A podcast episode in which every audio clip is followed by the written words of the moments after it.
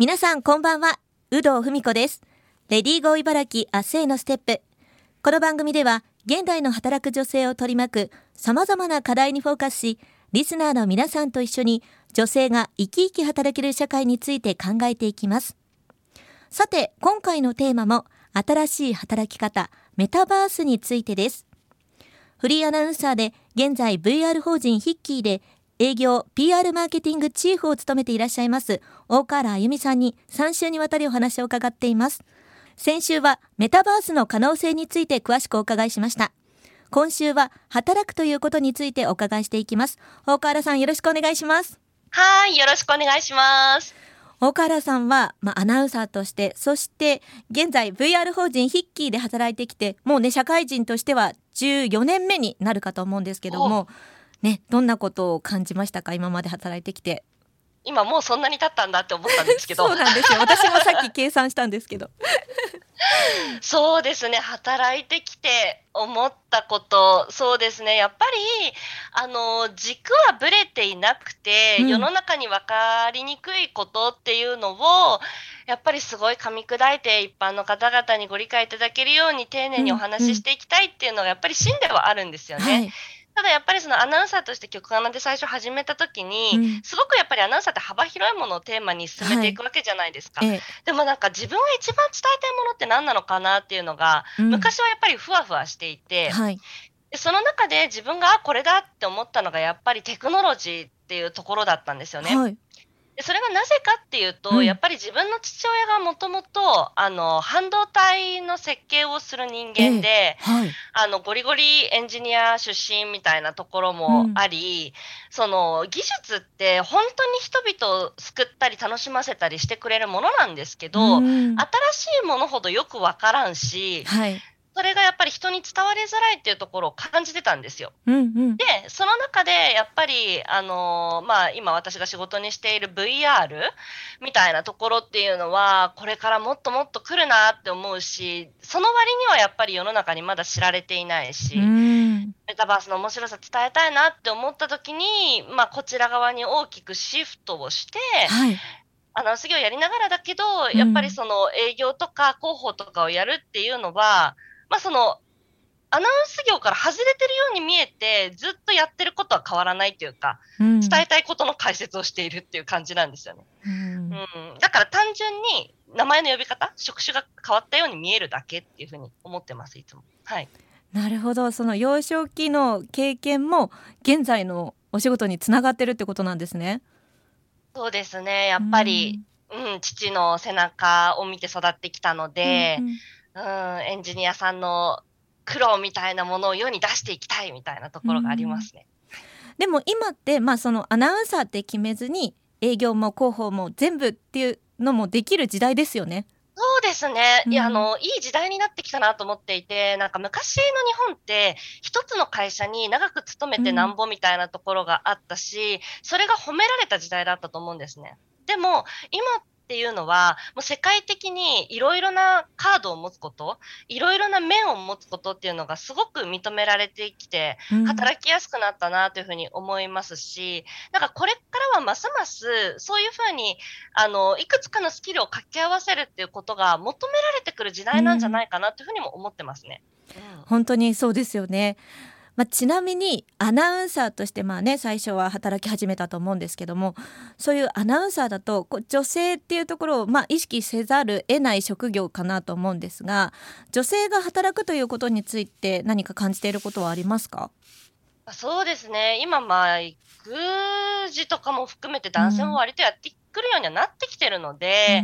うん、まあ、あんまり一概には言えないかなというふうには思うんですけど、まあ、どうしても、あのー、ね、女性か男性かにかかわらず、うん、母親だから子供のそばにいてあげたいっていうのはやっぱり思うところであるわけじゃないですか。うん、その中で自分が、えっと、選びたいと思った時に、なるべくそばにいられるような勤務方法を、メタバースだと選べるっていうところが、はい、この、まあ、VR 法人筆記でやっててよかったかなって思うところなんですよね。はい、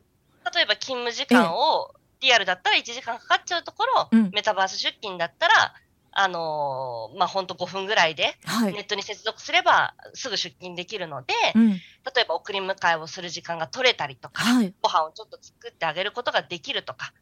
ほんのちょっと心の余裕を持つだけで子供に優しくなれたりすることもあると思うんですよね。そうですね。それを叶えられるっていうのが、まあ、今、メタバースの会社に勤めててよかったなって思うところかなと思いますね。いや、そういう意味では、子供を持つ、まあ、お母さんにとってはすごく働きやすい環境ということですよね。そうですね。だから本当に妊婦さんになっても働いてる子がいます。はい、うん。あ、えっと、じゃあそういう意味では産休育休って会社の中でこうどれくらいの方が取られてるとかあるんですか？今まだ始まったばっかりの会社なんで、そこは特にまだあの明確なルールはないですね。うん、うん、でもかなりとまあギリギリ逆にギリギリまで働いてる方の方が多いっていうことですかね。そうですね。体に負担がかかりにくいので、うん、まあ、あの、リアルで、あの、外に出たり、うん、あの、移動したりしないので、例えば今みたいに感染症にかかりにくかったりだったりとか、うん、あの、外からの様々な、あの、何かしらね、害っていうのが少なくなりますので、うん、まあそういったところはすごくいいかなと思いますね。うん、ちょっとお伺いしたら、子連れ出勤もありなんですよね。あ、リアル出社においてですよね。はい、リアル出社において。はいそうです。リアル出社をする場合でも、あの、弊社の場合はすごく子育てに対して前向きな会社で、もう社長がみんな大変だから、いざとなったら連れてきていいよって言ってくれてるんですよ。だから、もう本当に会社の中に、あの、ベビーサークル置いてあったりとか、遊べるおもちゃもありますし、まあ、ある程度の年齢の子が、あの、来る場合には、下の子の面倒を見てあげたりもするっていう、すごい あったかい感じですね。うん、いや、もう本当に理想系みたいなね、会社ですけども、まあ、この番組自体が女性が働きやすい会社、社会っていうのを、まあ、考えていこうっていうのがテーマにあるんですけども、それはどういうものだと岡原さんは思いますか？そうですね。女性の働きやすさも本当にいろんな面があると思うんですけど、うん、やっぱりその、なんだろうな、様々な体の変化であったりとか、はい、人生のステージでいろんなものを迎えたときに、その変化に対して、うん、あの、周りが認めてあげられる環境っていうものを整えられるかどうかなんだと思うんですよ。うん、ガチガチに決まったルールの中で、うん、こうでなければいけません。それ以外は、あもうこの組織からは外れるしかないみたいな状態にしないことだと思っていて、本当にね、男性だとか女性だとか性別って関係ないと思ってて、うんね、人生いつ何が起こるかわからないじゃないですか。はい、それをなんかこう寛容に助け合えるっていうことが本当重要なんじゃないかなと思いますね。そのためにルールを変えていけるっていう柔軟性がそれぞれのやっぱり会社だったり社会に必要なんじゃないかなと思います。うん、そういう意味では VR 法人では結構そのルールをこう人によって変えるみたいなことをやってらっしゃるってことですか？あそうですね、はい、ちなみに、まあ、うちはそのアバター出社 が、まあ、メインなので、まあ、中にはその例えば精神的に身体的にあのリアル出社が難しくて、うんうん、あのアバターじゃないと出社できない人っていうのも中にはいるんですね。で、やっぱりそういうメンバーの中には、ある一定期間、どうしても、例えばいきなり1ヶ月休まなきゃいけなくなっちゃった、みたいなこともあるんです。でもそういう時に、お互いあるよねと。お互いあるかあるから、もう、その、支え合っていこうねっていう文化があるので、もうあの人どうしてまた休みなのかなみたいな、うん、もう文句が出ることすらまずないんですよ。それがない。なんかもう当たり前にフォローしちゃうというか、はい、あ、あの人いないから、じゃあ私ここの部分こっち巻き取っとくね、みたいな。私こっち連絡しとくわ、みたいな感じで。いや、なんか後でごめんとか言われても、いや、ごめんって言われてもみたいな。そもそも感じなんですよ、ね。いや、うん、究極の理想系な会社ですね、本当に。そうですよね。だから仕事をその人に依存させないってことだと思います。うん人為的なところに頼らない。みんなで回せる空間にしておくってことですよね。うん、仕事を。素晴らしいですね。いやでは最後にあの番組をお聞きの働く女性に向けての岡原さんからメッセージを一言いただければと思います。